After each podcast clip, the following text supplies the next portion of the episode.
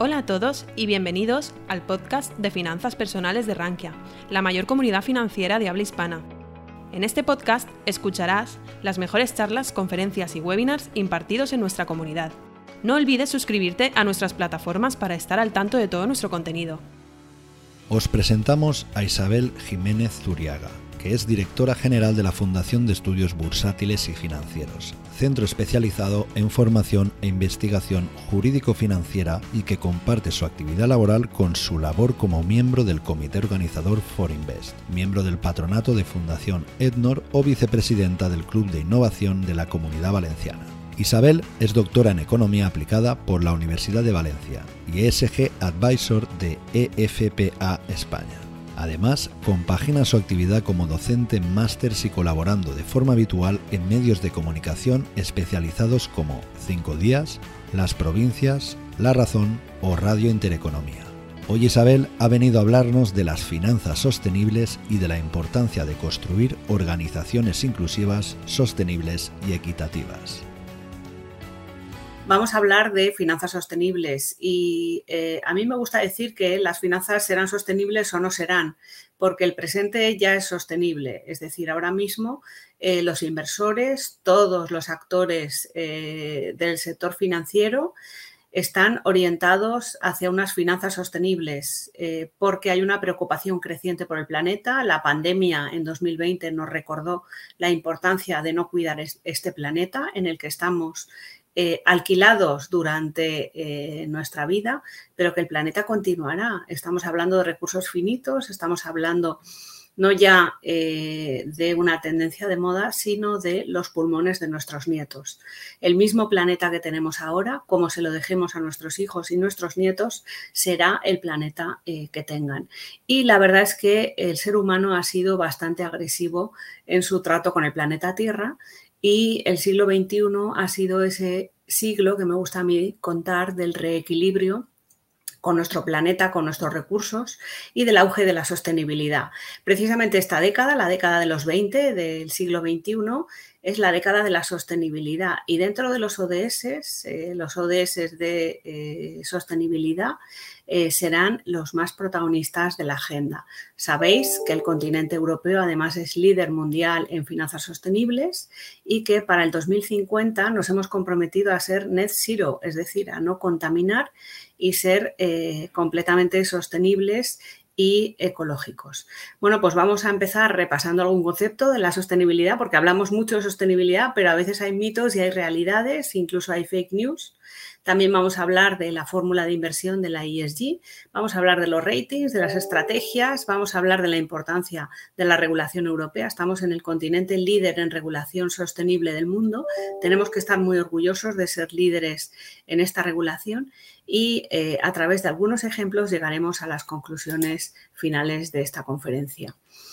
Bueno, hemos hablado ya de los ODS, los Objetivos de Desarrollo Sostenible, son 17 Objetivos de Desarrollo Sostenibles, son parámetros eh, eh, se lanzaron desde Naciones Unidas y que buscan ese cumplimiento y esa mejora eh, del planeta a través del fin de la pobreza, a través de una educación de calidad. Y las organizaciones tienen que ver en su ADN, tienen que ver en su plan estratégico qué ODS están dentro de su eh, columna vertebral. Por ejemplo, en la Fundación de Estudios Bursátiles, nosotros nos centramos en el ODS 4 de educación de calidad y en el ODS 5 de igualdad de género, tratando de hacer foros en los que se potencie la presencia de mujeres en el sector financiero, en las finanzas y también mujeres en el sector jurídico dentro de nuestros programas de posgrado. Pero otras organizaciones pueden ir viendo, a lo mejor sitianos que realmente, bueno, pues el agua que bebemos viene de ellos y eh, tenemos que ser eh, cuidadosos con los residuos, cuidadosos con las basuras, porque realmente, bueno, pues en el suelo de los mares y en el suelo de los océanos hay muchísima basura y esto pues no ayuda al medio ambiente.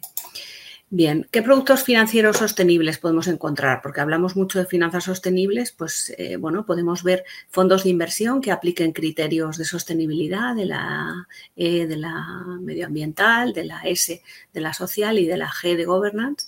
Y esos tres criterios, bueno, pues los gestores los tienen en cuenta en su política de inversión, con lo cual en los fondos de inversión que hablen de que son ESG, tenemos que revisar que en sus folletos estén esas eh, plataformas esos parámetros de eh, inversión en sostenibilidad. Y se puede mapear, se puede monitorizar. Ya hay mediciones y ya hay agencias de rating que nos validan eh, con carácter externo, con carácter independiente, si lo que nos están contando esos fondos de inversión es cierto o es greenwashing. ¿no? Bueno, también hay fondos de inversión solidarios, es decir, fondos de inversión que una parte de las comisiones de gestión las ceden a determinadas entidades benéficas o a ONGs. Y también es una inversión muy interesante y eh, que ayuda. Ahora, por ejemplo, pues hay fondos de inversión que ayudan en la guerra de Ucrania o que ayudan a refugiados con ACNUR o con entidades, bueno, pues eh, que tienen eh, mucho que contar y mucho que ayudar. y la verdad es que esta parte solidaria es eh, también muy valorada por los inversores. También están los bonos verdes, los bonos sociales. Los bonos verdes eh, son emisiones de deuda pública o privada. El mayor emisor de bonos verdes del mundo es un emisor español, la empresa Iberdrola, y eh, son inversiones generalmente a medio y largo plazo para financiar proyectos con objetivos de mejora medioambiental o mejoras de tipo social. El primer bono social se emitió en Gran Bretaña y una parte eh, de la emisión iba a eh, programas de reinserción de presos. La sorpresa fue que se sobresuscribió. Tenían miedo los emisores de que bueno, pues este tipo de iniciativas no tuvieran respaldo del de, eh, colectivo inversor y se, se sobresuscribió desde aquella primera emisión de bonos sociales. Bueno, estos son tres ejemplos, pero hay muchos más de eh, emisiones con criterios ESG. Y cuando hablamos de ESG, vamos a hablar primero de la E, de, ese eh, carácter eh, de cuidado medioambiental. Y bueno, pues pueden ser emisiones que permitan que no haya contaminación en el aire y en el agua, que fomenten la biodiversidad, que apoyen las energías renovables o que luchen contra el cambio climático y también para el control de las emisiones de CO2, que sabéis que son los gases de efecto invernadero. También hay emisiones con criterios S, los criterios sociales, bueno, pues emisiones que ayudan a la salud y a la seguridad, emisiones que ayudan a los derechos humanos, emisiones que ayudan a tener una mejor educación, a mejorar las condiciones laborales o que fomentan la inclusión de colectivos desfavorecidos o con capacidades diversas, ¿no? Bueno, pues también todas estas iniciativas son eh, muy valiosas, ¿no? Y también eh, los criterios G, es decir, la governance, el buen gobierno. Estamos hablando, cuando hablamos de governance o de buen gobierno, estamos hablando de rendición de cuentas, estamos hablando de transparencia, estamos hablando de eh, políticas de remuneración de ejecutivos eh, que están publicadas en la web, que son abiertas, en las que participan los trabajadores, participa la Junta General de Accionistas. También estamos hablando de una buena composición de los órganos de gobierno para que estén representados los más desfavorecidos, que generalmente son los pequeños inversores. También eh, políticas que ayuden a que no haya discriminación, que eh, cuiden a todos los stakeholders o a todos los grupos de interés, también eh, que no haya brecha salarial entre unos trabajadores y otros, que no haya también brecha salarial por género y, por supuesto, que haya un adecuado cumplimiento normativo. Bueno, pues esta gobernanza, este buen gobierno también es muy importante. De todas maneras, eh, resulta difícil resumir todas estas iniciativas en tan solo tres letras del abecedario. También hay fake news de la ESG. Bueno, pues a veces se dice que las inversiones ESG eh, solo tienen que ver con el medio ambiente, pero no es cierto. Ya hemos visto cómo, además de inversiones vinculadas al medio ambiente, bueno, pues también tienen en cuenta criterios sociales o criterios de gobernanza. Cuando no se tienen en cuenta los tres, hay lo que eh, denominan los inversores las controversias. Las controversias eh, es muy mala noticia para las empresas cotizadas y, por ejemplo, el año pasado alzó una controversia sobre Amazon porque sí que es cierto que cumplía con eh, los temas medioambientales, con el despliegue de drones estaba contaminando menos al medio ambiente, pero había eh, prácticas eh, de contratación de economía sumergida, prácticas de contratación abusivas, de contratos basura, que denunciaron trabajadores de Amazon de los almacenes, grabaron un vídeo en un almacén mostrando las condiciones laborales. Estas condiciones laborales no eran adecuadas. Eh, y eh, bueno, pues a partir de ahí se alzó, como digo, una controversia y los ratings en eh, índices mm, medioambientales, bueno, pues castigaron la cotización de Amazon por esta controversia entre la E, que la tenía mejor posicionada, y la S, que no la tenía bien posicionada. Este año, 2012, los trabajadores de Amazon eh, se han vinculado a sindicatos, han mejorado sus condiciones laborales y eh, bueno, pues eh, la idea es que también esa G, esa gobernanza, esté alineada eh, de manera que Amazon tenga un equilibrio, tenga un balance de las tres letras y sea una mejor inversión. Cuando hay una controversia, una de las tres letras está peor y se penaliza los índices, con lo cual la cotización eh, de la empresa eh, cotizada se perjudica y eh, bueno, pues con este equilibrio vemos cómo los clientes buscan esa sostenibilidad más allá de aspectos exclusivamente verdes o exclusivamente ecológicos y también analizan las repercusiones sobre la vida de todos los stakeholders, de todos los grupos de interés. Acabamos de citar el caso de los trabajadores de Amazon, pero bueno, también tienen en cuenta los proveedores, tienen en cuenta los clientes, tienen en cuenta el efecto sobre la sociedad de la empresa, pues que no contamine, que eh, compense con eh, actividades que puedan contaminar. Bueno, conoceréis alguna empresa que plante árboles, bueno, pues son iniciativas que tienen eh, vinculación con la ESG y lo que buscan es ese equilibrio entre las tres letras. ¿no? La sostenibilidad cuando empezó eh, a validarse cuando empezaron a hacerse modelos de rating y los índices eh, de sostenibilidad. Eh, por ejemplo, el FTSE for Good sostenible, bueno, pues se pensaba, se podía pensar que era una moda, que había llegado, pero que terminaría rápido. Y ahora mismo, pues ya se ha visto que no es una moda, que, que realmente eh, es una megatendencia, pero eh, no es una tendencia pasajera, es un cambio de paradigma y una necesidad para empresas e inversores. Como digo, el ejercicio 2020 fue un ejercicio de reflexión. Aquel confinamiento, eh, tomamos más conciencia por ejemplo, de la basura que generábamos en cada vivienda. También tomamos más conciencia del reciclaje, de la importancia de la economía circular. Quien no hizo una revisión de armarios y descubrió pues, toda esa ropa que no se usa, toda esa ropa que realmente agrede el medio ambiente. Eh, sabemos que eh, las empresas textiles eh, tienen componentes muchas veces agresivos con el entorno, con los ríos, con los mares que estábamos comentando antes, eh, por ejemplo, unos vaqueros son producciones intensivas en amoníaco que generan muchísimos residuos.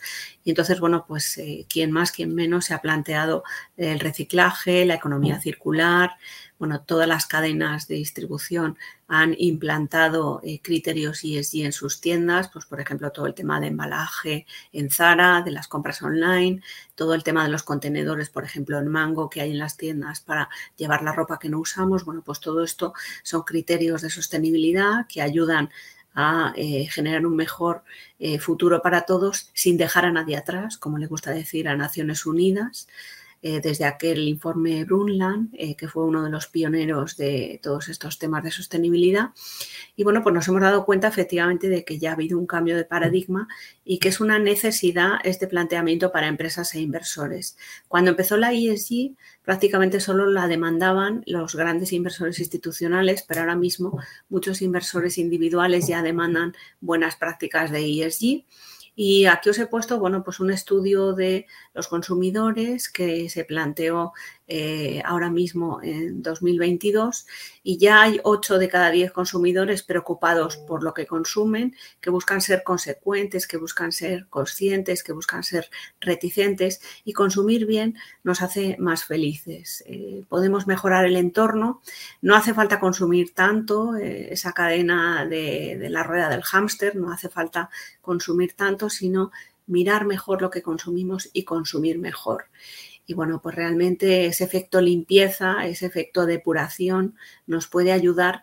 Eh, y además, bueno, pues hemos aprendido a leer las etiquetas de los productos, a buscar la huella, aguas arriba, cómo se ha fabricado cada producto, y luego la huella aguas abajo de eh, realmente, bueno, pues eh, si lo vamos a utilizar, si es necesario y la vida que tendrá después del uso, ¿no?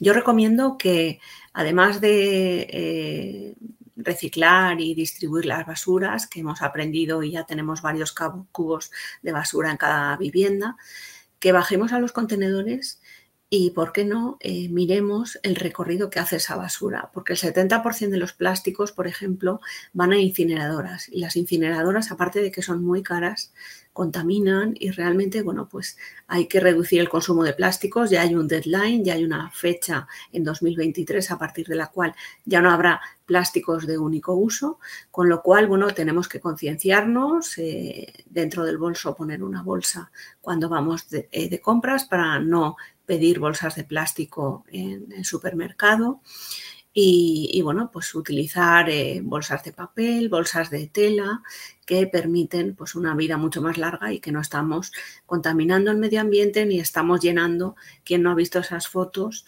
de todas las bolsas de plástico que hay eh, en el lecho del mar Mediterráneo. Bien, los ciudadanos ya apuestan por la sostenibilidad, eh, pero desconocen muchas veces el poder multiplicador de la inversión sostenible. Es decir, nosotros votamos todos los días, votamos en sostenibilidad con las basuras, con nuestro consumo, votamos en sostenibilidad eh, con nuestras inversiones y eh, realmente, eh, bueno, pues hay que ver cómo, aunque el 69% de los consumidores y de los inversores reducen o reciclan los residuos domésticos, muchos de ellos eh, no votan con sus inversiones. A la hora de visitar su entidad financiera no, no les dicen eh, bueno, pues que prefieren esa casilla de ESG, ¿no? Y, bueno, pues muchas veces es por desconocimiento, piensan que la ESG es sacrificar rentabilidad, no es así. Hay inversiones en ESG que son eh, diferencialmente mucho más rentables. y, bueno, pues además de esa conciencia en el reciclaje, en el consumo, en el transporte de los productos, en buscar esa eh, cadena de producción cercana a nuestra casa, que no venga con contenedores y que cruce el mundo contaminando. Y además el tema de utilizar el transporte público, de considerar la huella de carbono de nuestros traslados individuales y también buscar esos eh, coches eléctricos, bueno, pues eh, animo a los oyentes a que también voten eh, en sus inversiones pidiendo pues esa información sobre inversiones ESG y esa validación externa, además de su entidad financiera, de que esas inversiones realmente sean ESG. Bueno, la mayoría de las personas se desharía de sus inversiones si hubiera un escándalo importante y, bueno, pues para evitar esos escándalos en las inversiones, eh, esa validación ESG es una doble fuerza, eh, de manera que eh, si invertimos en productos ESG es mucho más fácil que no haya escándalos y que no haya abusos o sufrimiento en la cadena de producción de los productos. La fórmula ESG, como he dicho, bueno, pues eh, realmente eh, tiene tres ámbitos y hay que mirar eh, los tres para que sea más sólida. Y, bueno, pues cada uno tiene que ver aquello que le encaje más con su ADN. Si, si somos más agresivos con la lucha contra el cambio climático, con el control de las emisiones de CO2, la contaminación del aire o del agua, las renovables, la biodiversidad. Bueno, pues tenemos que ver qué alternativas, qué megatendencias dentro de todas estas eh, orientaciones sociales, orientaciones que ya vemos en la vida diaria y bueno, pues eh, existen ya toda una serie de proveedores de ratings de sostenibilidad. Aquí os pongo algunos, el MSCI, eh, que fue de los primeros, Morningstar, Soten Analytics, eh, Refinitiv, que están todos muy bien. Y bueno, de momento tenemos ya una industria del ESG que tiene ya sus modelos de medición, que ya nos ayudan, que nos parametrizan las inversiones. Y el problema es que no hemos llegado a la madurez de este sector porque apenas tiene 10, 15 años. Y entonces, bueno, pues todavía, todavía hay diferentes fuentes de datos, hay un sesgo a grandes capitalizaciones. Es mucho más fácil que tengan ratings de ESG grandes empresas cotizadas que las de mediana o pequeña dimensión. Y luego mm, hay disparidad de conclusiones. Los ratings no coinciden y hay diferentes casas de análisis, diferentes ratings y no hay una homogeneidad, no hay una eh, única senda para eh, validar las inversiones. La mayoría de las metodologías se centran en niveles de información pública. Eh, todavía no hay una profundización, no ha habido una validación de madurez. Y, bueno, pues generalmente se hacen a partir de políticas internas, a partir de memorias de sostenibilidad y todavía falta esa validación de todos los stakeholders que la dará el tiempo, que la dará la, madurez. El Big Data, del que tanto hablamos, el Big Data de la ESG nos aportará esa validación eh, que hace falta tiempo, hace falta una profundidad de datos de, mayor número de años. Y luego, bueno, pues eh, como decía, pues en algunos casos todavía son resultados a corto plazo, y hace falta eh, una mayor profundidad temporal y luego, bueno, pues no tienen en cuenta el efecto memoria. Eh, valoran la performance de forma estática, pero eh, todavía no hay una valoración de toda la tendencia. Bien, como decía, bueno, pues generalmente se centran en el segmento de percentil mayor porque es más fácil que dispongan de presupuestos, que dispongan de procesos internos consolidados, de, bueno, pues tiempo y personas suficientes para hacer esas eh, validaciones. Y, bueno, pues además disponen normalmente de un departamento de atención a inversores eh, que ya tiene eh, un expertise en comunicación, en todo lo que es el engranaje de ponerse en comunicación con los inversores y con los diferentes stakeholders. Aquí muestro algunas estadísticas de cómo diferentes proveedores de datos de ESG muestran una eh, coincidencia escasa. El tiempo, como digo, ayudará a, que se eh, reorganicen.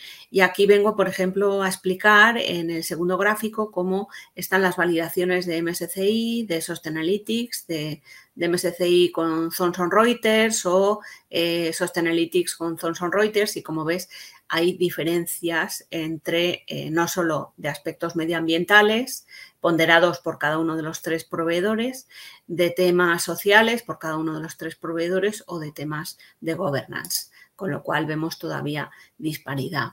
Es importante que haya esa mayor homogeneidad porque al final estamos hablando de traducir el impacto en costes financieros y, bueno, pues a veces los inversores están un poco despistados y dicen, esto de la sostenibilidad, ¿qué es, lo, ¿qué es lo que quiero conseguir y cómo lo puedo conseguir?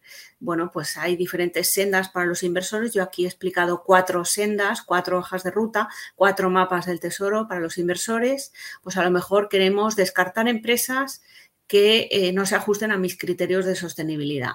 Bueno, pues está el criterio exclusión. Yo excluyo, pues, por ejemplo, empresas que eh, fabriquen tabaco, empresas que fabriquen armamento, que habrán estado en tela de juicio a partir de la invasión de Ucrania, por ejemplo. O, bueno, pues, eh, por ejemplo, empresas que no tengan del sector textil, que no tengan en cuenta pues la ESG. A partir de ahí genero una exclusión, una lista negra y eh, a partir de ahí mi cartera de inversión no va a estar eh, estas empresas dentro de ella. La puedo hacer eh, por inclusión positiva, por agregación, eh, pues por ejemplo, incorporar criterios ESG en las decisiones de inversión para que haya una mejor evaluación del riesgo y una rentabilidad más armonizada de mi cartera, porque las inversiones ESG aguantan mejor el ciclo, en las bajadas del ciclo como la que estamos teniendo ahora en 2022, en este primer trimestre que ha habido bajadas en mercados, pues las inversiones ESG bajan menos y cuando hay subidas, a veces suben menos, pero eh, en el largo plazo generan una inversión value, una inversión de valor añadido que hay una revalorización mayor de las carteras. La evaluación del riesgo es mucho mejor porque el mapa de riesgos es más completo, es un mapa de riesgos más detallado Y bueno, pues también eh, puedo buscar una inclusión concreta. Es decir, puedo buscar, por ejemplo, si, si yo lo que quiero es potenciar los ecosistemas marinos, porque me encanta el mar y, bueno, pues va dentro de mi ADN personal, pues buscar una inversión, una cartera a medida, una cartera que genere un beneficio específico, medible y positivo para, eh, como digo, la mejora de, los océanos. ¿no? Y, bueno, pues desde luego seré sostenible. También puedo eh, invertir por inversión temática. Eh, entonces, pues buscar una megatendencia, pues por ejemplo robótica, eh, y hacer una inversión en robótica que además, bueno, pues sea ESG, ¿no? Bien. dentro de las estrategias, pues una de las estrategias ESG más valorada es el engagement o la propiedad activa. Y entonces, bueno, pues se trata de dialogar con la empresa cotizada y entonces, bueno, pues en, ese diálogo, un diálogo positivo que se construye desde el largo plazo, manifestar las preocupaciones, manifestar las quejas, colaborar con otros stakeholders, no apoyar ni ir en contra de la dirección, sino sugerir y mejorarla con ese diálogo activo, proactivo manifestar públicamente las preocupaciones para que haya un alineamiento de la empresa cotizada, eh, plantear esas eh, sugerencias en las juntas generales de accionistas y en el caso de que no nos hagan caso, desinvertir o vender las participaciones. El ejemplo clásico del engagement es el Fondo Soberano de Noruega, nació en 1968 y bueno, pues eh, la rentabilidad la podéis ver aquí en este gráfico en el largo plazo. Bueno, pues es una rentabilidad que década tras década va generando cifras de no solo de una rentabilidad estable, sino una rentabilidad estable de la que todo Noruega está orgulloso porque el ministro de Economía noruego explica en el Parlamento las inversiones del Fondo Soberano de Noruega. Ellos descubrieron, eh, bueno, pues eh, petróleo y gas en Noruega, pero eh, ese dinero lo están reinvirtiendo para las generaciones futuras, para sus hijos y sus nietos, y quieren estar orgullosos de las inversiones. Y son extremadamente eh, cuidadosos con las inversiones, tienen una eh, estrategia de engagement que para que os hagáis una idea, en cualquier año pueden tener 1.500 reuniones con inversores, es decir, con las carteras de, de sus participadas y eh, bueno, pues imaginaros ese engagement de 1.500 reuniones anuales, la preparación que llevan esas 1.500 reuniones. Aquí os pongo algunos ejemplos de las carteras eh, a lo largo del tiempo de este Fondo Soberano de Noruega. Es un orgullo, es un ejemplo a imitar, han sido tremendamente proactivos y yo os diría que además de este engagement, a mí lo que me encanta es la rendición de cuentas, la transparencia. En la web del Fondo Soberano de Noruega tenéis la información detallada de las reuniones, de quién las tuvo, de cómo las tuvo, de por qué de por qué invierten en un sector, por qué dejan de invertir, eh, si el engagement ha funcionado, si el engagement no ha funcionado, eh, cómo han ido puliendo su estrategia de engagement, cómo han ido caminando hacia la madurez, hacia la solidez. Y la verdad es que es una estrategia a seguir. Y, y, bueno, pues un ejemplo que me encanta contaros. Aquí os quiero contar nada, alguna diapositiva de por qué es importante eh, la regulación de sostenibilidad, ya lo hemos comentado, la neutralidad climática en Europa en el 2050. Estamos ahora mismo en la financiación de la transición energética. Aquí vemos diferentes iniciativas reguladoras que han ido pasando a lo largo del tiempo, desde aquel ya lejano Acuerdo de París, que recordemos que buscábamos que no se calentara el planeta más de grado y medio y, bueno, pues el Plan de Finanzas Sostenibles eh, de la Unión Europea busca tres grandes objetivos, reorientar los flujos de capital, mejorar la gestión de riesgos, promover la transparencia y los efectos del largo plazo. Y bueno, pues los inversores tienen tres eh, formas de eh, acercarse a sus entidades financieras, ya sea con la taxonomía europea, con la definición de la inversión en sostenibilidad o con la definición del principal impacto adverso. Los stakeholders de la inversión sostenible, está claro el regulador en su eh, formato de convertir el ahorro en una fuerza para hacer el bien, reorientar los flujos de capital, como os decía, eh, la rendición de cuentas. El supervisor debe fomentar la educación financiera. Yo recomiendo la página web de la CNMV en España, que tiene bastantes consejos de educación financiera, de orientación hacia la sostenibilidad, primar las mejores prácticas, denunciar el greenwashing y potenciar la visibilidad de las inversiones sostenibles. El gestor de activos tiene que tener una política de eh, monitorización de inversiones ESG y, bueno, pues al final esto es un aprendizaje continuo con sus clientes eh, en una guía hacia un mejor futuro para todos, en el que el protagonista es el inversor, que es el que busca hacer el bien y que eh, va a buscar influir en el entorno para conseguir que con su dinero tengamos un eh, mejor medio ambiente y una sociedad mejor para todos. Con lo cual es importante que no haya solo criterios de rentabilidad, sino que haya unos criterios de ESG que, como digo, no están reñidos con la rentabilidad, porque además, eh, bueno, pues como digo, son productos que todos los intermediarios financieros tienen. Y ya para terminar, eh, porque quiero dejar paso a las preguntas, destacar que el desarrollo sostenible busca eh, un futuro mejor para todos, eh, en el que hayamos ayudado al planeta en esa transición. Y bueno, pues hay que entender los objetivos de desarrollo sostenible. Yo os animo a que los leáis, que los cultivéis en vuestras empresas, y, bueno, pues esas memorias de sostenibilidad que son muy interesantes porque además ayudan a mejorar las empresas, además de reducir los costes de financiación de esas empresas.